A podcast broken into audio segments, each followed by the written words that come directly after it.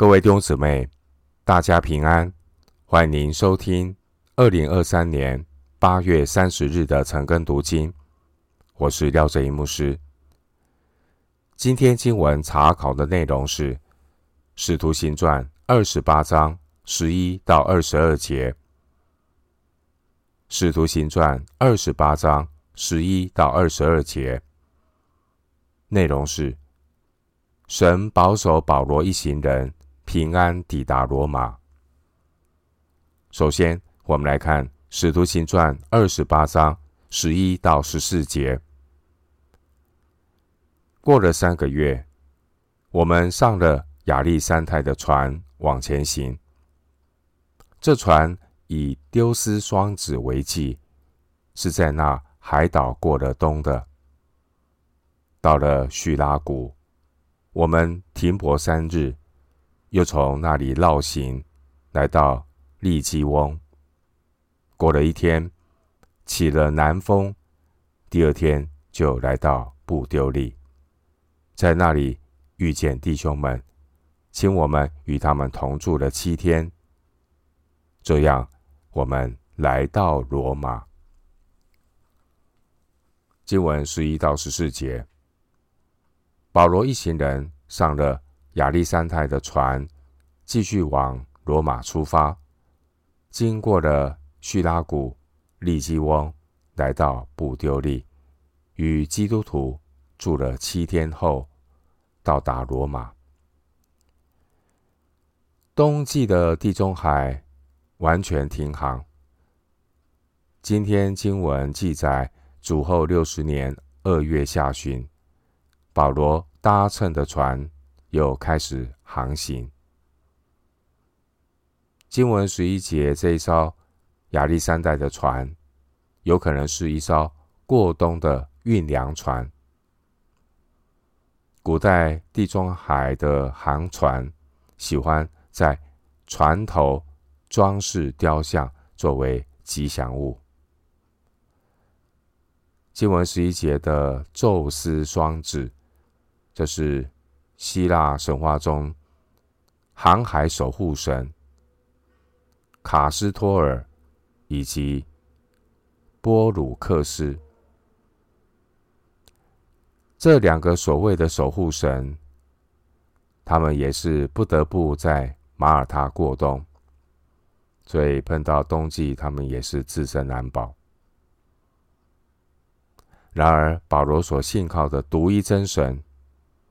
才真正的带领保罗一路上化险为夷。经文十二节的叙拉古，这是西西里岛的首府，位于西西里岛的东海岸。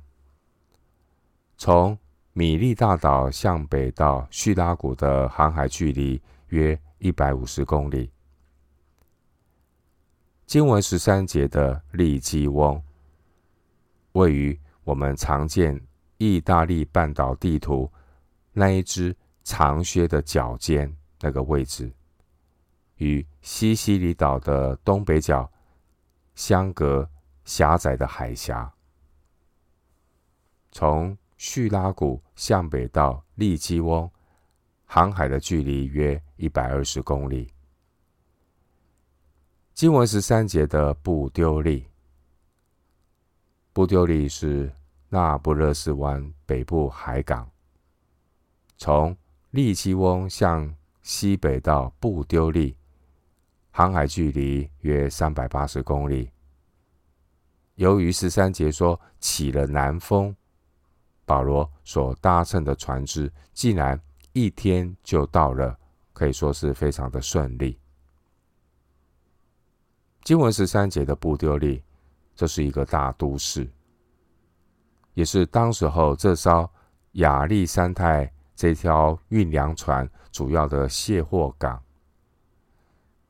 这个卸货港进出的航运呢，非常的繁忙，而当时候呢，福音已经从罗马城传到了这里，布丢利。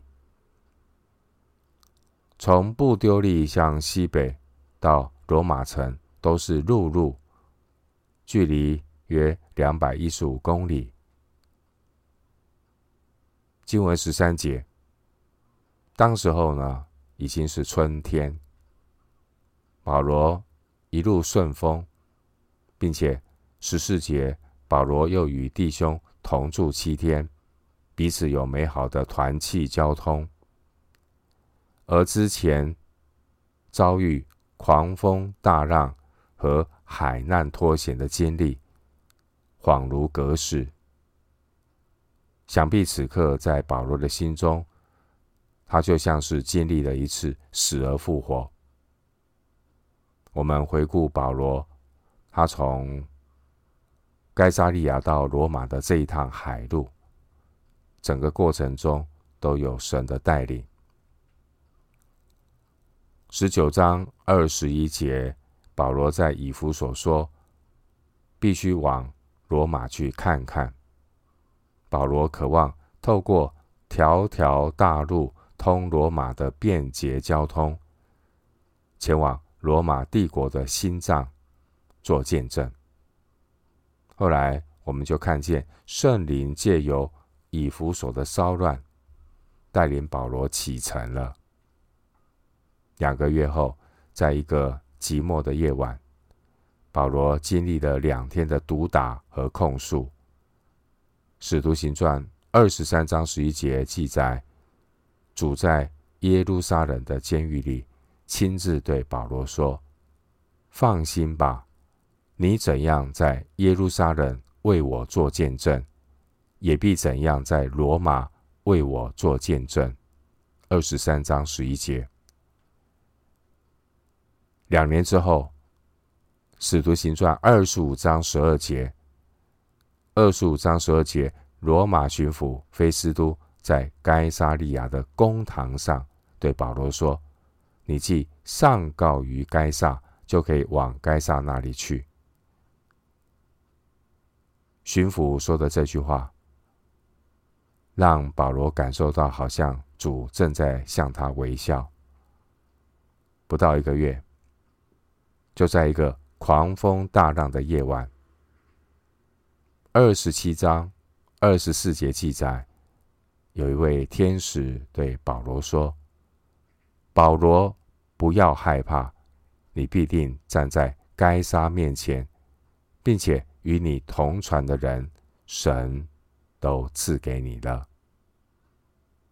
然后过了三个月，二十八章十四节，作者路加说：“这样。”我们来到罗马，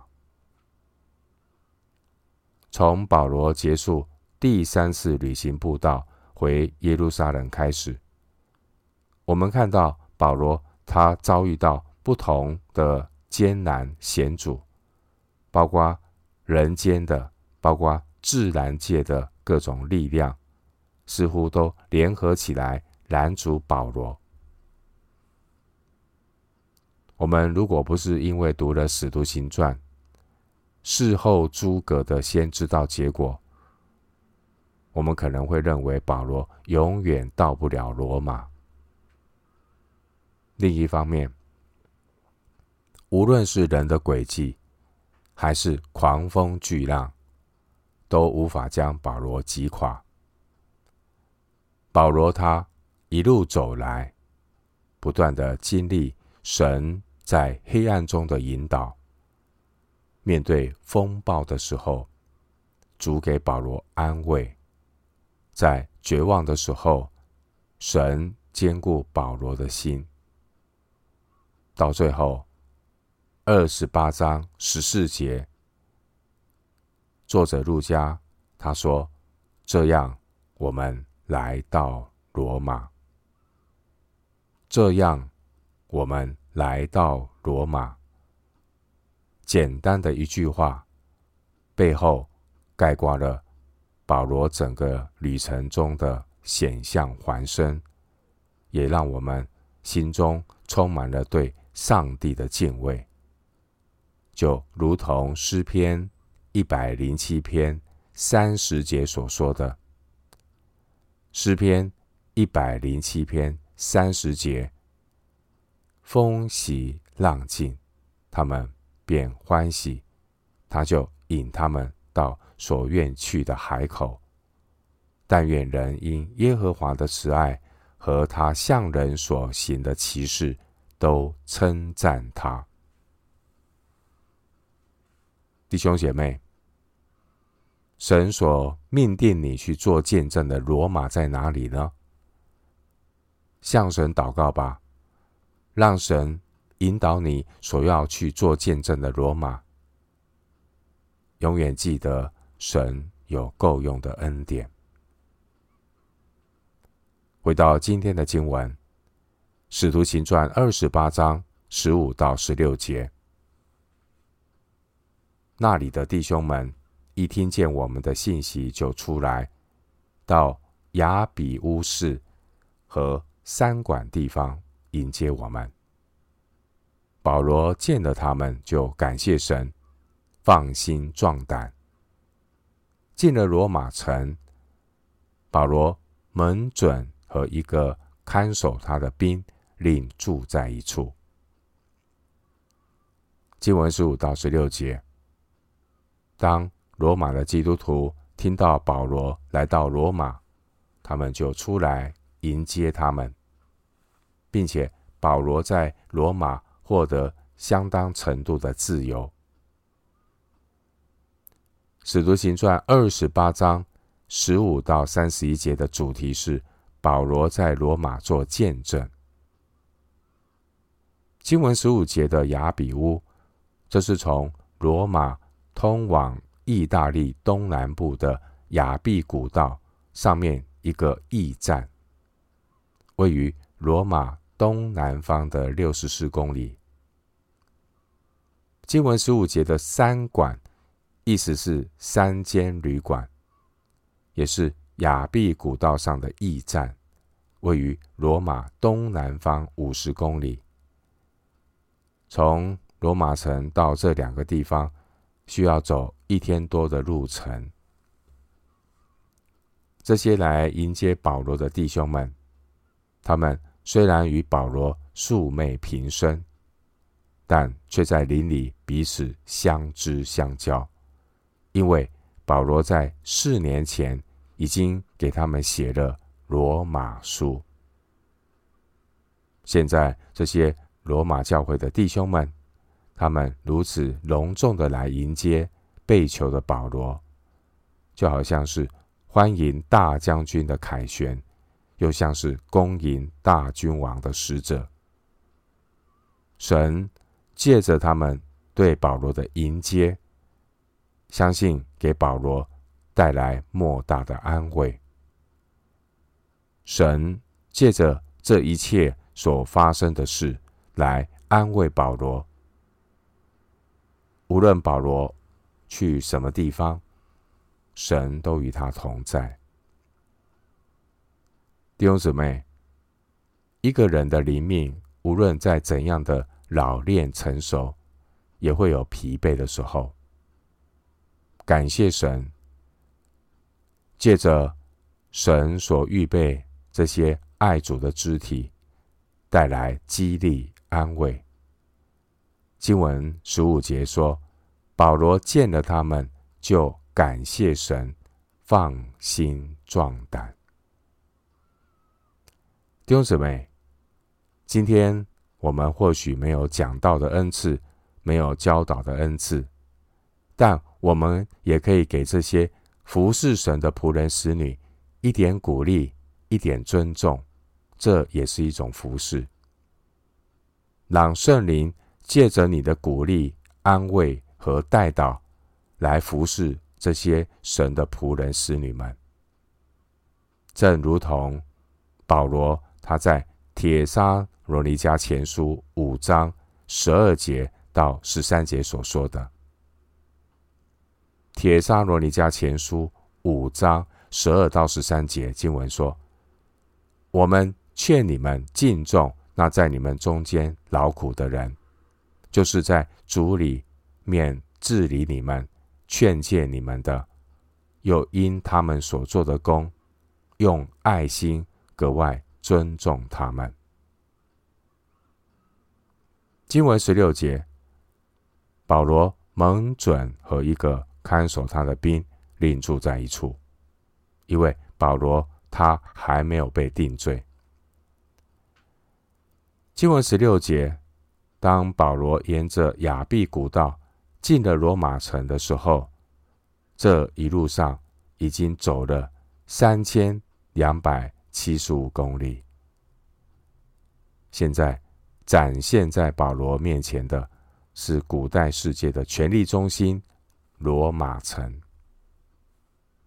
在罗马城这里，到处是辉煌的建筑、精美的艺术。在罗马城这里，一百万人口中有一半是奴隶，另外一半的罗马公民可能大部分是平民。而罗马城中这些专业人士、制造商或生意人，他们的身份大都是奴隶；而那些贫穷又骄傲的罗马公民是不会想要与他们来往。而现在，无论是罗马公民，无论是奴隶，保罗预备将福音带给罗马的百姓。回到今天的经文，《使徒行传》二十八章十七到二十二节。过了三天，保罗请犹太人的首领来，他们来了，就对他们说：“弟兄们，我虽没有做什么事，干犯本国的百姓和我们祖宗的规条，却被锁绑，从耶路撒冷写到罗马人的手里。”他们审问了我，就愿意释放我，因为在我身上并没有该死的罪。无奈犹太人不服，我不得已只好上告于该撒，并非有什么事要控告我本国的百姓。因此，我请你们来见面说话。我原为以色列人所指望的，被这链子捆锁。他们说：“我们并没有接着接着从犹太来论你的信，也没有弟兄到这里来报给我们说你有什么不好处。但我们愿意听你的意见如何，因为这教门我们晓得是到处被毁谤的。”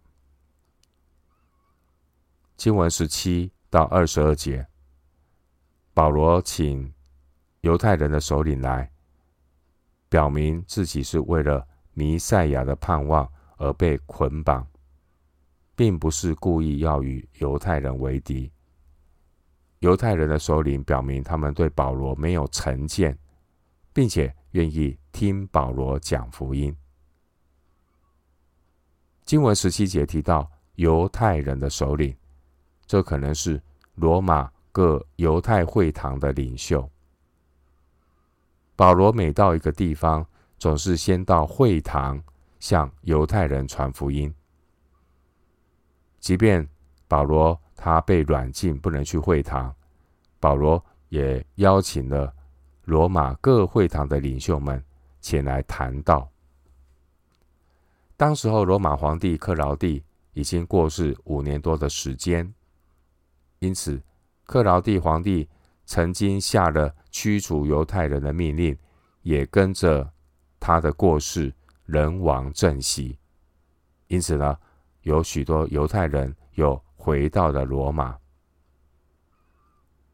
经文十九节，保罗坚持上告于该撒，为了避免让犹太人误解，所以十九节保罗对他们说话。首先解释，他并非有什么事要控告我本国的百姓。经文二十节提到以色列人所指望的，这就是弥赛亚和复活的应许。保罗因为这件事而被控告。一方面呢，在罗马的犹太人，他们遵守法利赛的信条。他们不同于那些控告保罗的撒都该人。因此，在罗马的犹太人，他们对复活的信仰并没有异议。另一方面，在罗马的犹太人，他们才刚刚经过克劳地对犹太人的逼迫，他们不想惹是生非，也没有兴趣参与指控保罗。因此，经文二十一节，他们说：“我们并没有。”接着从犹太来论你的信，也没有弟兄到这里来报给我们说你有什么不好处。弟兄姊妹，今天我们读《使徒行传》二十八章十一到二十二节，我们看到保罗一行人终于抵达罗马。罗马的基督徒听到保罗来到的消息，就出来迎接他们，并且保罗在罗马获得相当程度的自由。保罗邀请犹太人的首领来，表明自己是为了弥赛亚的盼望而被捆绑，并不是故意要与犹太人为敌。而犹太人的首领们就表明他们对保罗并没有成见，并且愿意听保罗讲福音。弟兄姐妹，保罗第四次从该撒利亚到罗马的行程，这一趟总共走了三千两百七十五公里。三千两百七十五公里的罗马行，就如同基督徒的人生，总有一个过程，但更重要的是清楚的意向和目标，无论。长或短，神将一路引导。我们今天经文查考就进行到这里。愿主的恩惠平安与你同在。